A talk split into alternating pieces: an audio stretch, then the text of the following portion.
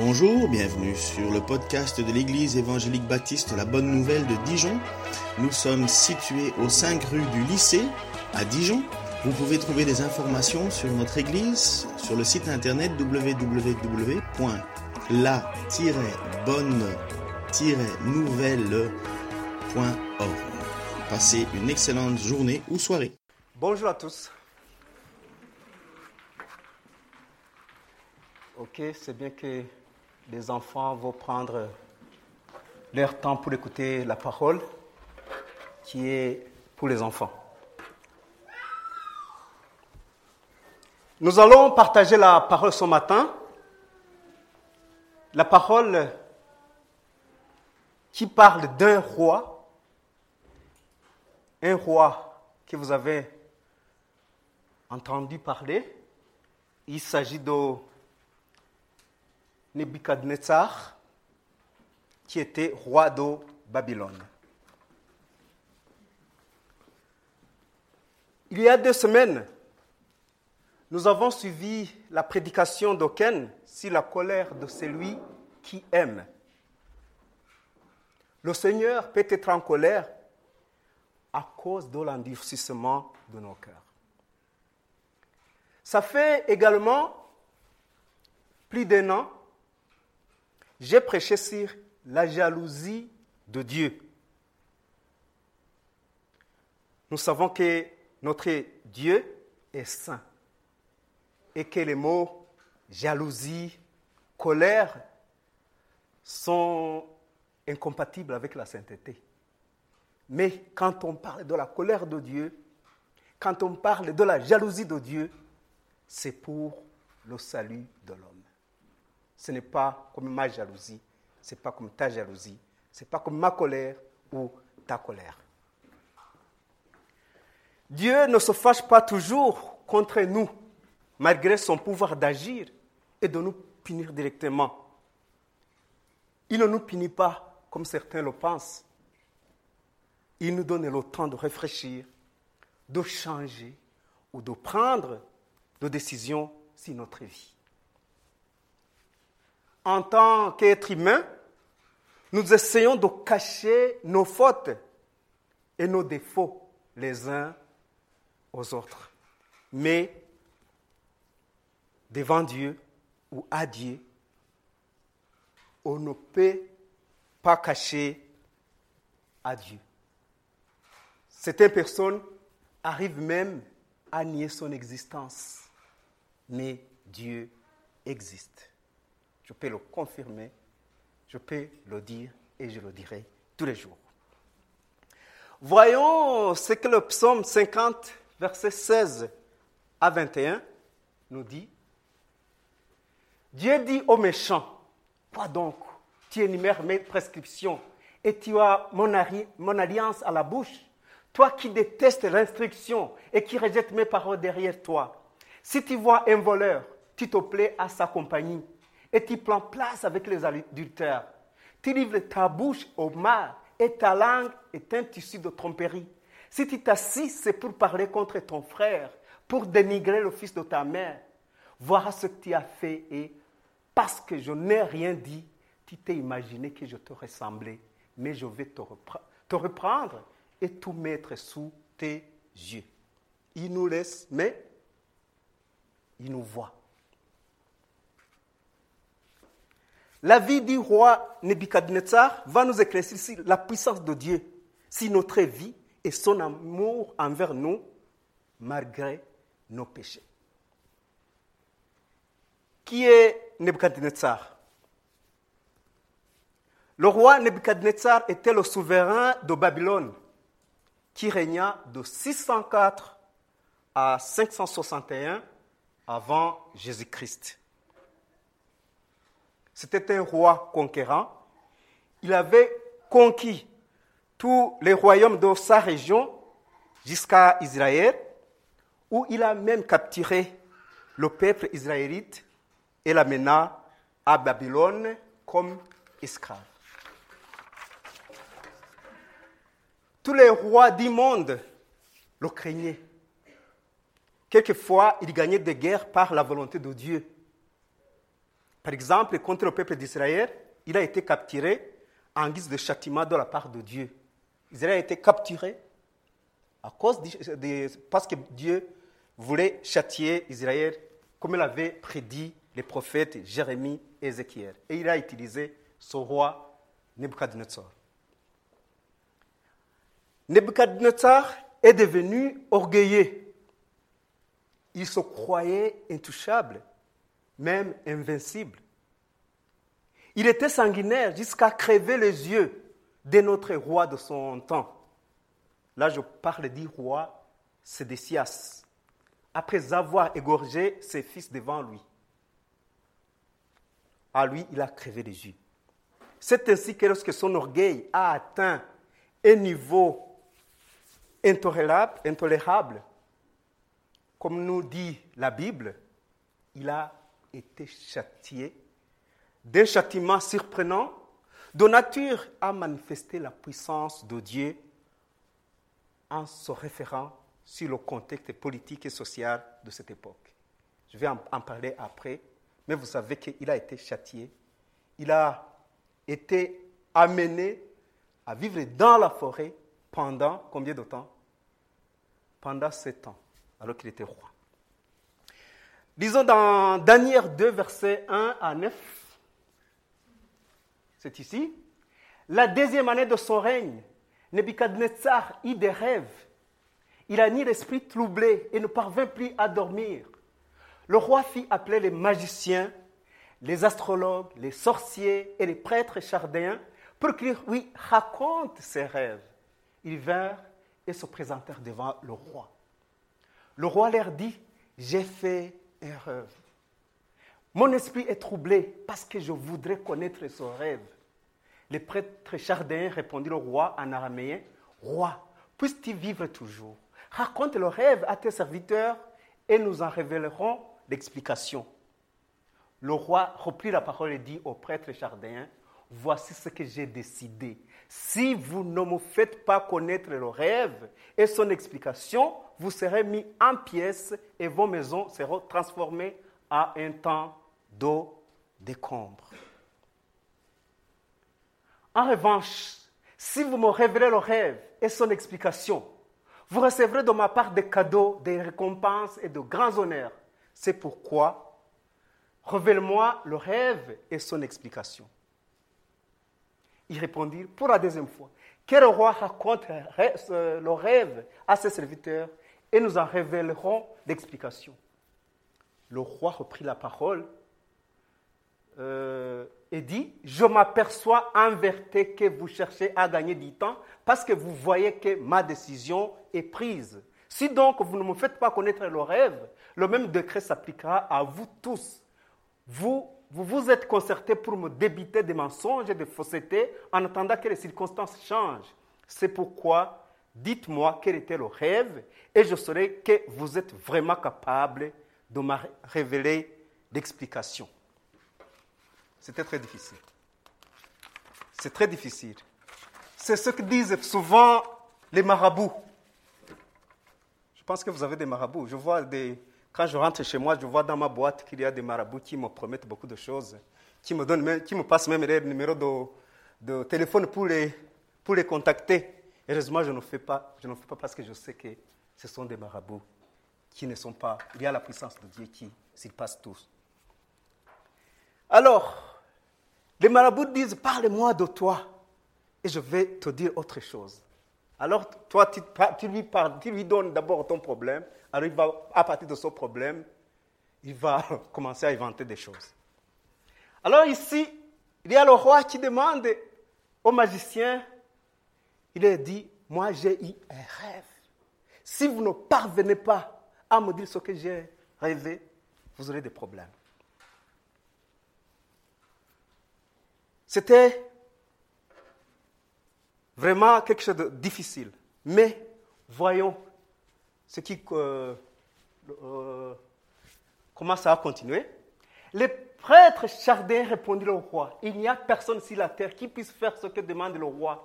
C'est pourquoi jamais aucun roi, aussi grand et puissant qu'il ait été, n'a exigé une pareille chose d'un magicien, d'un astrologue ou d'un prêtre chardin. Ce que le roi demande est difficile. Il n'y a personne qui puisse faire une telle révélation au roi, mis à part les dieux, les dieux avec lettre majuscule. Il croyait à, ces petits dieux, à ces idoles. Or, il n'habite pas parmi les hommes. Cela mit le roi en colère. Il fit, il fit si irrité qu'il ordonna de faire euh, mourir tous les sages de Babylone. Le décret ordonna la mise à mort des sages, fit proclamer et l'on cherchait aussi Daniel et ses compagnons pour les exécuter. Daniel et ses compagnons, ce sont les trois jeunes qui étaient captifs, qui étaient déportés. C'est difficile. C'est difficile.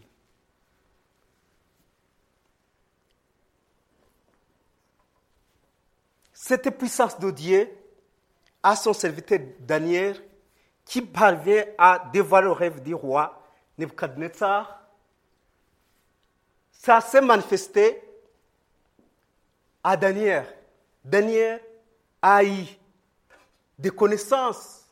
Il a été révélé par Dieu les rêves du roi. On peut voir ce qui se trouve dans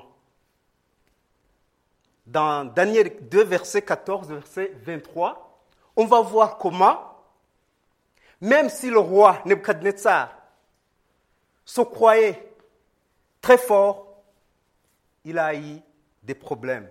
Il n'a pas pu trouver dans ses marabouts quelqu'un qui pouvait interpréter son rêve. Mais il y a Daniel. Daniel, le jeune captif, qui avait accepté de continuer sa fidélité à être fidèle devant Dieu, il est allé devant le roi. Il a dit, moi, je peux faire quelque chose. Je peux comprendre ton rêve. Voyons ce qui s'est passé. Daniel s'adressa alors avec bon sens et tact à Arjoc, le responsable des gardes du roi, qui était sorti pour mettre à mort les sages de Babylone. Prenant la parole, il dit à Arjoc, l'officier du roi, pourquoi le décret du roi est-il si sévère? Arjoc exposa la situation à Daniel. Celui-ci alla alors trouver le roi et lui demanda de lui accorder un délai pour lui révéler l'explication. Daniel rentra ensuite chez lui et exposa la situation à ses compagnons Ananias, Michaël et Azaria il les invita à implorer la compassion du Dieu d'Israël afin qu'on ne les fasse pas mourir, lui et ses compagnons, avec le reste de Babylone.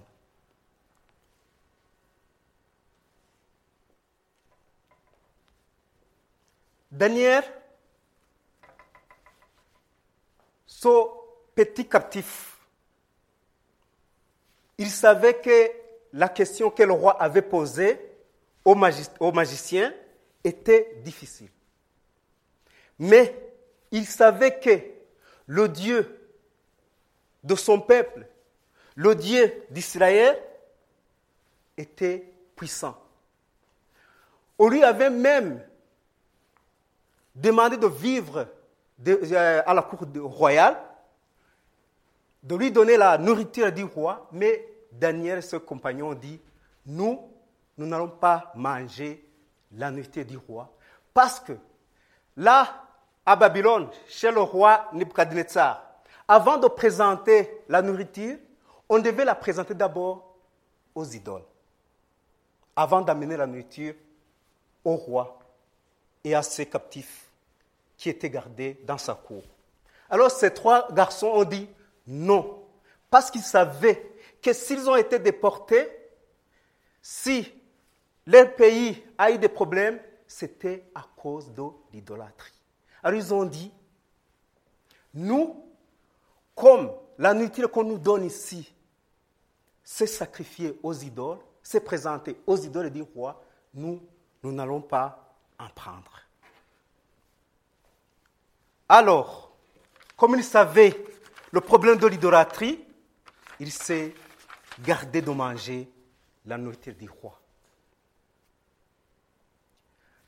Daniel, quand le secret est révélé à Daniel, il a dit tout le rêve. Il a raconté tout le rêve du roi Nebuchadnezzar. Et le roi fut très étonné de voir qu'il y a quelqu'un qui est utilisé par le Seigneur qui peut connaître ce que les hommes ne peuvent pas connaître. Il a été étonné. Et voyons ce qu'on dit dans Daniel 2, versets 46 à 49. Quand Daniel venait de raconter tout ce qui passait la nuit quand le roi avait son rêve. Daniel 2, versets 46 à 49, on dit Alors le roi de Mkadnetsar tomba le visage contre terre et se prosterna devant Daniel. Il ordonna qu'on offre des sacrifices et des parfums à son honneur. Le roi adressa la parole à Daniel et dit C'est certain, c'est votre Dieu qui est le Dieu de Dieu. Il connaissait le Dieu, le petit Dieu, mais il a dit C'est vraiment votre Dieu qui est le Dieu de Dieu et le Seigneur des rois. Et il dévoile le secret puisque tu as pu dévoiler celui-ci. Ensuite, le roi accorda une position élevée à Daniel et lui fit de nombreux et grands cadeaux. Il lui donna le commandement de toute la province de Babylone et le désigna chef suprême de tous les sages de Babylone. Daniel demanda au roi de confier l'administration de la province euh, de Babylone à Shadrach, Meshach et Abednego. Lui-même resta à la cour du roi.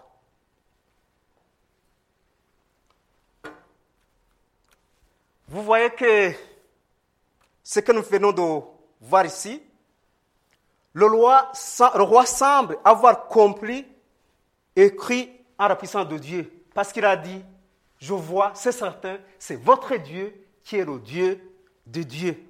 Il semble avoir euh, euh, changé pour accepter la puissance de Dieu. Malgré tous ces mots de reconnaissance à Dieu qu'il a prononcés, il n'a pas tardé à tomber dans son arrogance. C'est une autre épreuve de ses compagnons de, de Daniel, parce que il y a un autre cas que nous allons voir qui s'est passé, qui a continué à montrer l'arrogance du, du roi. Mais comme ces jeunes croyaient en Dieu Tout-Puissant, ils vont s'en sortir victorieux.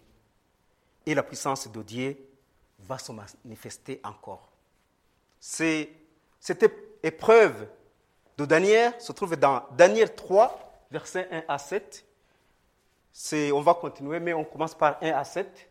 Le roi Nebuchadnezzar fit une statue en or, haute de 30 mètres et large de 3 mètres. Il adressa dans la vallée de Dira, dans la province de Babylone. Le roi Nebuchadnezzar fit rassembler les administrateurs, les intendants, les gouverneurs, les conseillers, les trésoriers, les jurisconsultes, les juges et tous les magistrats des provinces pour qu'ils se rendent à la dédicace de la statue qu'il avait dressée. Alors, les, magistrats, euh, les administrateurs, les intendants, les gouverneurs, les conseillers, les trésoriers, les jurisconsultes, les juges et tous les magistrats des provinces se rassemblèrent pour la dédicace de la statue que le roi Nebuchadnezzar avait dressée. Ils se tinrent debout devant la statue que Nebuchadnezzar avait dressée.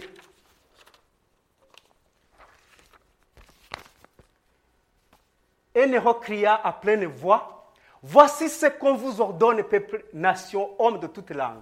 Au moment où vous entendrez le son de la trompette, de la flûte, de la guitare, de la petite, de la petite et de la grande harpe, de la cornemuse et des instruments de musique de toutes sortes, vous vous prosternerez et vous adorerez la statue d'or que le roi Nebuchadnezzar a dressée. Si quelqu'un se prosterne pas et ne l'adore pas, il sera jeté à l'instant même au milieu d'une fournaise ardente.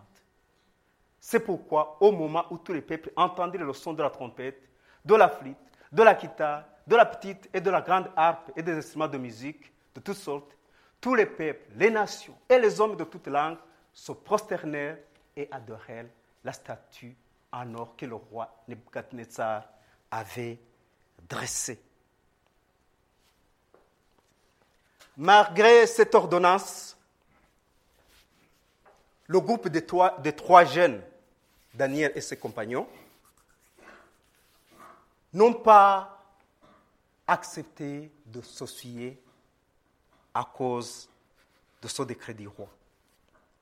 Ils ont complètement refusé de se prosterner devant la statue fabriquée par le roi. Ils savent déjà ce qui est prescrit dans les dix commandements de Dieu. Vous connaissez les dix commandements par cœur? Moi, je les connais dans ma langue. Ou, ou du moins, vous connaissez le premier commandement. C'est lequel? Mhm. Tu n'auras pas Voilà. Je vais le, lire en Exode 6, versets 1 à 7. On dit L'Éternel dit, Dieu dit à Moïse. C'est ça le verset que vous avez? Exode 6, verset 1. Non, ce n'est pas ça que je voulais dire. Je voulais parler de- de- des dix commandements. On dit, alors Dieu prononça toutes ces paroles. Ça, tu, tu peux laisser. Alors Dieu prononça toutes ces paroles. Je suis l'éternel ton Dieu qui t'ai fait sortir l'Égypte de la maison d'esclaves. Tu n'auras pas d'autre Dieu devant moi. Tu ne te feras pas de, de scripture sacrée, ni de représentation de ce qui est en haut dans le ciel, en bas sur la terre, et dans l'eau plus bas que la terre. Tu ne te prosterneras pas devant elle, et tu ne les serviras pas, car moi, l'Éternel, ton Dieu, je suis un Dieu jaloux. Je punis la faute des pères sur les enfants, jusqu'à la troisième et la quatrième génération de ceux qui me détestent. Et j'agis avec bonté jusqu'à mille générations envers ceux qui m'aiment et qui respectent mes commandements. Tu n'utiliseras pas le nom de l'Éternel, ton Dieu, à la légère, car l'Éternel ne restera pas impuni celui qui utilisera son nom à la légère. C'est ça que Daniel connaissait. Il savait déjà les commandements de Dieu. Il les avait par cœur. C'est pourquoi il a dit au roi, il savait que le roi était puissant, mais il a dit, même si tu es puissant, nous savons qu'il y a un Dieu tout-puissant. Il a refusé. Avec son groupe, ils ont refusé. Et on peut voir 8 versets 3, 8 à 23. On dit, à ce moment-là, profitant de l'occasion, quelques Babyloniens se présentèrent pour accuser les Juifs. Souvenez-vous qu'ils ont refusé. Ces garçons, ils ont refusé. Ils ont dit, nous, nous n'allons pas nous prosterner devant la statue du roi. Il prit la parole et dit au roi Nebuchadnezzar, Roi, puisses-tu vivre toujours, d'après l'ordre que tu as toi-même donné, tout ce qui entend, le son de la trompette, de la flûte, de la guitare, de la petite et de la grande harpe, de la cornemuse et des instruments de toutes sortes devaient se prosterner et adorer la statue en or. D'après le même ordre, si quelqu'un ne se prosternait pas pour adorer la statue, il devait être jeté au milieu d'une fournaise ardente. Or, il y a des Juifs à qui tu as confié l'administration de la province de Babylone, Shadrach, Meshach et Abednego. Ces hommes ne tiennent aucun compte de ton ordre, roi. Ils ne servent pas tes dieux et n'adorent pas la statue en or que tu as dressée. Ces jeunes, ils ont nié tout ce qu'il avait demandé. La suite Alors Nebuchadnezzar, irrité et furieux, donna l'ordre de faire venir Shadrach, Meshach et Abednego. Ces hommes furent donc amenés devant le roi, parce qu'ils étaient accusés. Nebuchadnezzar prit la parole et dit Est-il vrai, Shadrach, Meshach et Abednego, que vous ne savez pas mes, mes dieux, que vous ne servez pas mes dieux et que vous n'adorez pas la statue en or que j'ai dressée? Souvenez-vous encore qu'il avait dit que Dieu de Daniel était le Dieu Tout-Puissant. Mais maintenant, il a déjà changé. Et maintenant, tenez-vous prêts et au moment où vous entendrez le son de la trompette, de la flûte, de la guitare, de la petite, de la petite et de la grande harpe, de la cornemuse et des instruments de toutes sortes, vous vous prosternerez et vous adorerez la statue que j'ai faite. Si vous ne l'adorez pas, vous serez immédiatement jeté au milieu d'une fournaise ardente. Quel est le Dieu qui pourra alors vous délivrer de mon pouvoir? Regardez ici, quel est le Dieu Il a oublié le Dieu. Avant, quand il a, euh, quand il a eu des problèmes, il a accepté que le Dieu de Daniel était le Dieu Tout-Puissant. Mais maintenant, il vient de changer directement. Quel est le Dieu qui va vous délivrer? C'est un, un grave problème.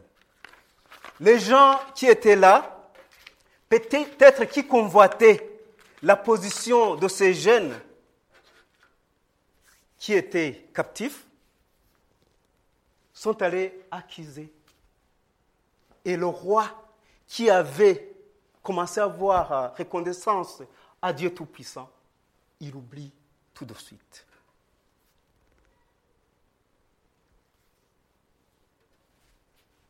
Encore une fois, avec cette parole, Dieu montre sa puissance à Nebuchadnezzar, qu'il n'est rien devant lui. Le roi Nebuchadnezzar n'était rien devant Dieu Tout-Puissant. Dieu, Dieu protégea ses fidèles malgré la décision du roi de les jeter dans la fournaise. La main de Dieu est sur ceux qui restent fidèles à lui. Ces jeunes savaient bien que la raison profonde de la colère de Dieu au peuple de Juda et de la déportation, comme je l'ai dit, c'était l'idolâtrie, mais ils ont toujours refusé. Alors, quand ils ont, ils ont été jetés dans la fournaise, le Dieu Tout-Puissant les a rencontrés là-bas même, dans la fournaise. Il les a rencontrés là-bas, il les a sauvés de la tyrannie du roi. Daniel 3, versets 24 à 29. 3, 24 à 29. Le roi Nebuchadnezzar fit alors effrayé et se leva subitement. Il prit la parole et dit à ses conseillers N'avons-nous pas jeté trois hommes ligotés au milieu du feu? Il répondit au roi Certainement, roi. Il reprit Eh bien, j'aperçois quatre hommes dépourvus de liens, de qui marchent au milieu du feu, porteurs d'aucune blessure, et le quatrième ressemble, ressemble à un fils de Dieu. Euh, il y a un verset que nous avons, sauté, qui était, ils étaient liés, on les avait mis dans la fournaise, mais quand le roi est allé tout près de la fournaise, il a vu qu'ils se promenaient librement. Nebuchadnezzar s'approcha ensuite de l'entrée de la fournaise ardente et dit Shadrach, Meshach et Abednego, serviteurs du Dieu très haut, sortez et venez. Shadrach, Meshach et Abednego sortirent alors du du feu les administrateurs, les intendants, les gouverneurs et les conseillers du roi se rassemblèrent. Ils virent que le feu n'avait aucun pouvoir sur le corps de ces hommes, que les cheveux de leur tête n'avaient pas brûlé, que leurs habits n'étaient pas abîmés et qu'ils ne sentaient même pas le feu.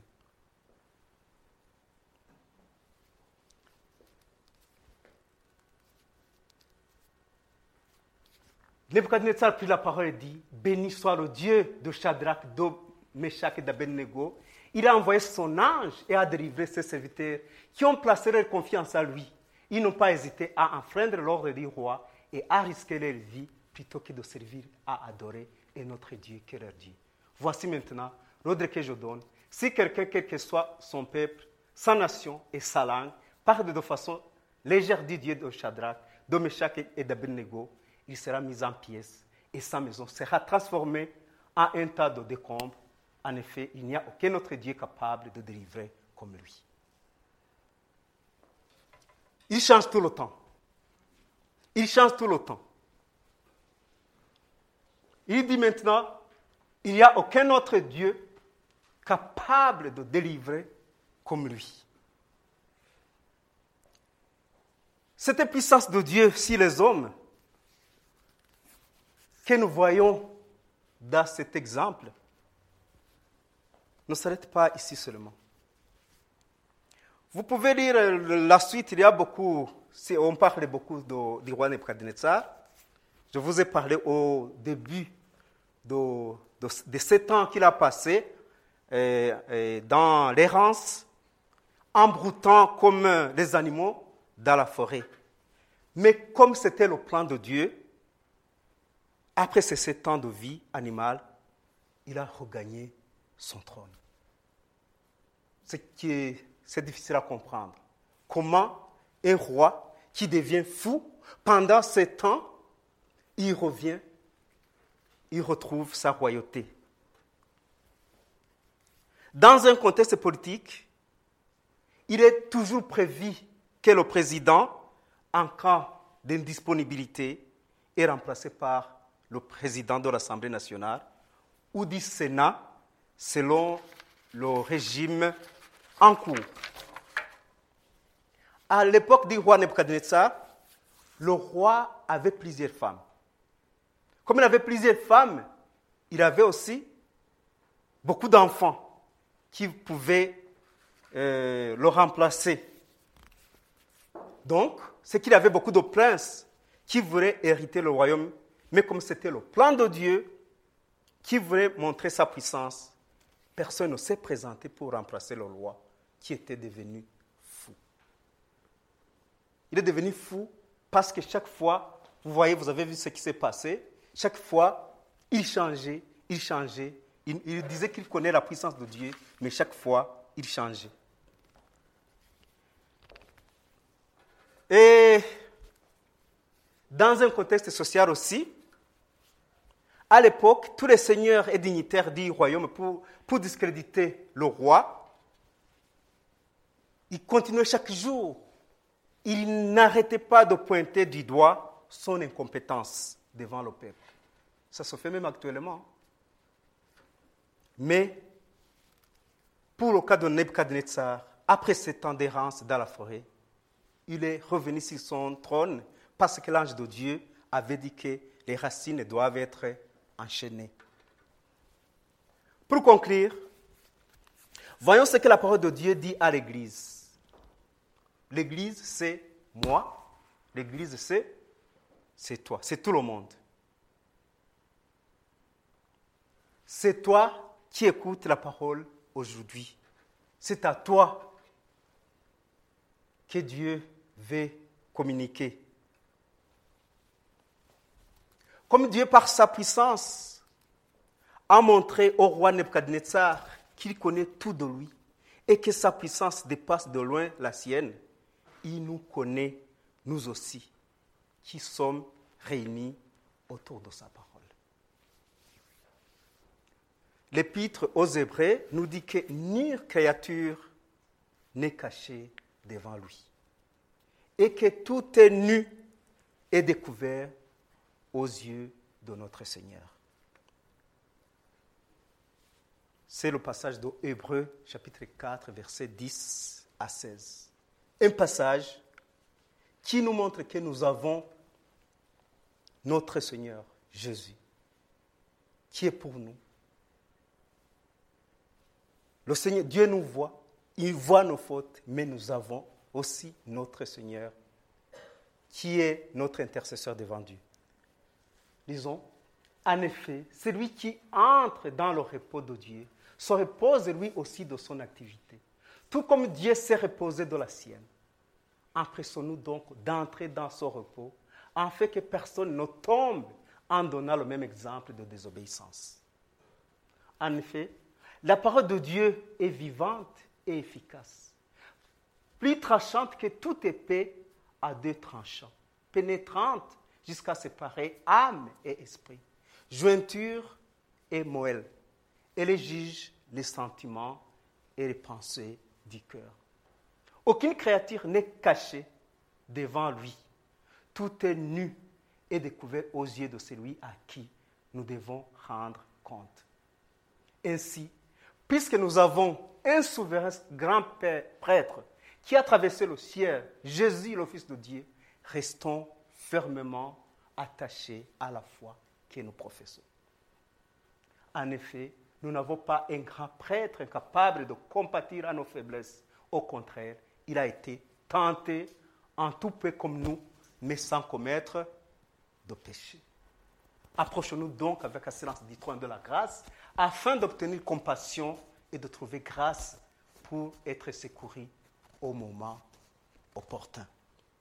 Le Seigneur est pour nous, à nous qui avons cru, à nous qui avons accepté que Dieu est tout-puissant, que le Seigneur est tout-puissant, qu'il n'y a pas d'autre Dieu, nous avons la grâce et nous avons la chance d'avoir accepté ce qui, a été, ce qui a été donné à tous, mais que tout le monde n'a pas accepté. Nous allons prier le Seigneur. Notre Dieu, tu nous aimes.